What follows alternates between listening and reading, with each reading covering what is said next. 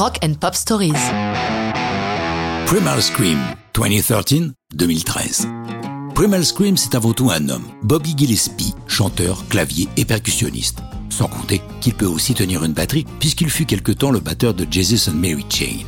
Pour l'enregistrement de l'album More Light et de la chanson 2013, Gillespie a près de lui le multi-instrumentiste Andre Innes, le clavier Martin Duffy et le batteur Darren Mooney.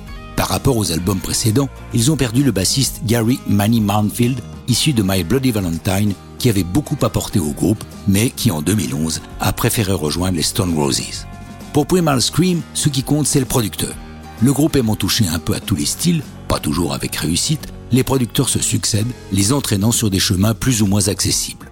Pour ce nouvel opus, c'est le Nord-Irlandais David Holmes qui est aux commandes. Il est DJ et compositeur de musique de film. Il a commis, entre autres, les bandes originales de la série de films Oceans de Steven Soderbergh.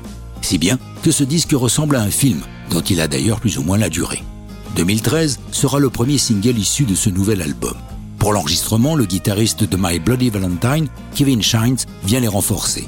Ce sont Gillespie et Inez qui composent 2013, un hymne politique comme ils les affectionnent. Le sujet Le prolétariat du 21e siècle et la révolte des teenagers. Gillespie s'en explique dans le journal The Guardian. C'est quand même incroyable qu'il n'y ait pas de protestation, de résistance ou même de critique devant ce qui se passe.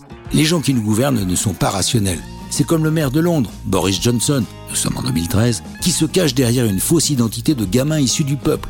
Mais c'est simplement un mec très à droite qui ne cherche qu'à réprimer toute révolte et rêve de lois anti-grève. Nous devons combattre tous ces gens.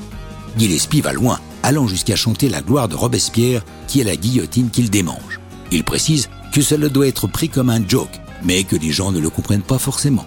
Ce qui est évident, c'est que 2013 est une grande réussite. La version de l'album fonctionne un peu comme le générique de film sonore et s'étend sur 9 minutes. 2013 est publié en single le 25 mars 2013 sur le propre label de Primal Scream Ignition Records, accompagné d'un clip assez angoissant réalisé par Ray Nadal.